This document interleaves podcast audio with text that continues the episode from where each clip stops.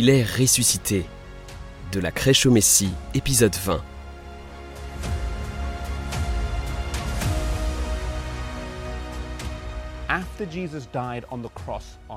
Après la mort de Jésus sur la croix le vendredi, le sixième jour de la semaine, le jour de la préparation, la veille du sabbat, on le conduisit au tombeau.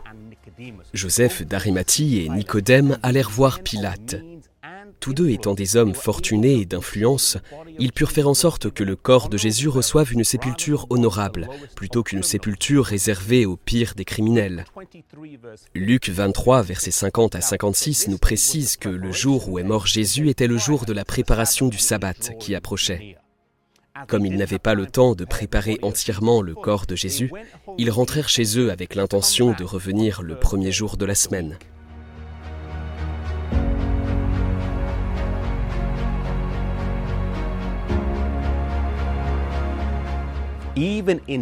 Même dans la mort, Jésus se reposa le jour du sabbat, montrant l'importance du sabbat pour lui et ses disciples. Il fut emmené à un endroit, aujourd'hui appelé tombeau du jardin. De nombreux croyants et érudits pensent que cette tombe ici derrière moi, découverte à la fin des années 1800, est l'endroit où Jésus s'est reposé. Des soldats furent placés à l'extérieur, et durant un court instant, il sembla qu'ils s'étaient enfin débarrassés de Jésus. Cependant, comme il est écrit, Ô mort, où est ton aiguillon? Ô tombeau, où est ta victoire? Jésus allait se reposer pour un moment, mais pas pour toujours. Ses partisans, cependant, étaient accablés de chagrin, vu que l'espoir de voir Jésus régner sur terre était anéanti.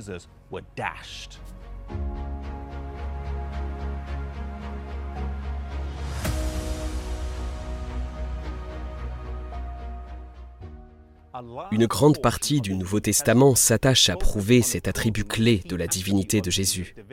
Il est ressuscité des morts. Comme le dit la chanson, nous servons un Sauveur ressuscité. Il est dans le monde aujourd'hui. Je sais qu'il est vivant, quoi qu'en disent les hommes. Quand Jésus est sorti du tombeau, il y eut un tremblement de terre, comme au moment de sa mort. Les soldats qui montaient la garde furent témoins de cet événement historique. Ils ont vu la pierre déplacée, ils ont vu les anges descendre, et ils virent Jésus sortir du tombeau. Convaincus dans leur cœur, pressés de raconter ce qu'ils avaient vu, les soldats allèrent l'annoncer aux prêtres, mais ces derniers les ont soudoyés et convaincus de dire que c'étaient les disciples qui avaient volé le corps pendant qu'ils dormaient.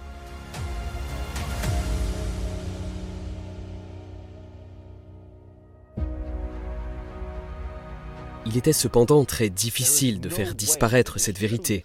Le dimanche matin, Marie fut la première à descendre ici. Et voyant que la pierre avait été déplacée, elle alla dire aux disciples que Jésus n'est pas dans le tombeau. Pierre et Jean courent alors au tombeau avec elle.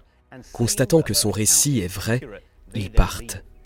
Marie, elle, reste et s'attarde un instant, accablée de chagrin. Elle voit alors deux anges qui lui demandent pourquoi elle pleure, et elle leur dit qu'ils ont pris le corps de Jésus et qu'elle ne le trouve pas. C'est alors que Jésus lui apparaît et lui dit ⁇ Marie ⁇ Elle répond et dit ⁇ Rabboni ⁇ ou Maître. Il lui dit d'aller dire à Pierre et aux autres qu'il est ressuscité. Il mentionne spécifiquement Pierre car il savait à quel point Pierre se sentait mal depuis son rejet envers lui, et Jésus veut que Pierre sache qu'il est pardonné.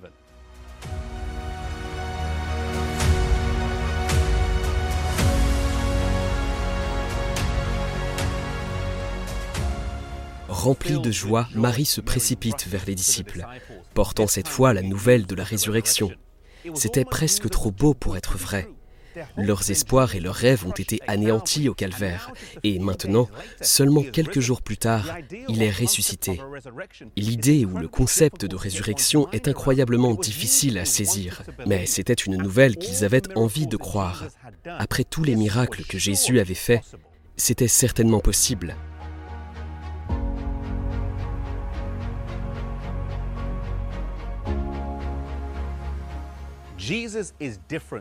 Jésus est différent des autres dieux, mais sa résurrection est ce qui marque sa plus grande distinction par rapport aux dieux que d'autres groupes religieux vénèrent. Ces dieux étaient soit des objets inanimés, soit des morts. Jésus est différent car le tombeau n'a pas pu le retenir. La mort n'a pas eu d'aiguillon et le tombeau n'a pas eu la victoire. Notre foi est aujourd'hui vivante car Jésus est ressuscité. Comme il l'a dit aux disciples et à Pierre avant que ce dernier ne le renie, je vais vous préparer une place, et lorsque je m'en serai allé, je reviendrai et je vous prendrai avec moi, afin que là où je suis, vous y soyez aussi. Aujourd'hui, nous servons un Sauveur ressuscité. Il vit pour intercéder en notre faveur. Il reviendra un jour et nous amènera au ciel. Puissions-nous lui remettre nos cœurs, puissions-nous accepter son don du salut et vivre avec lui pour l'éternité.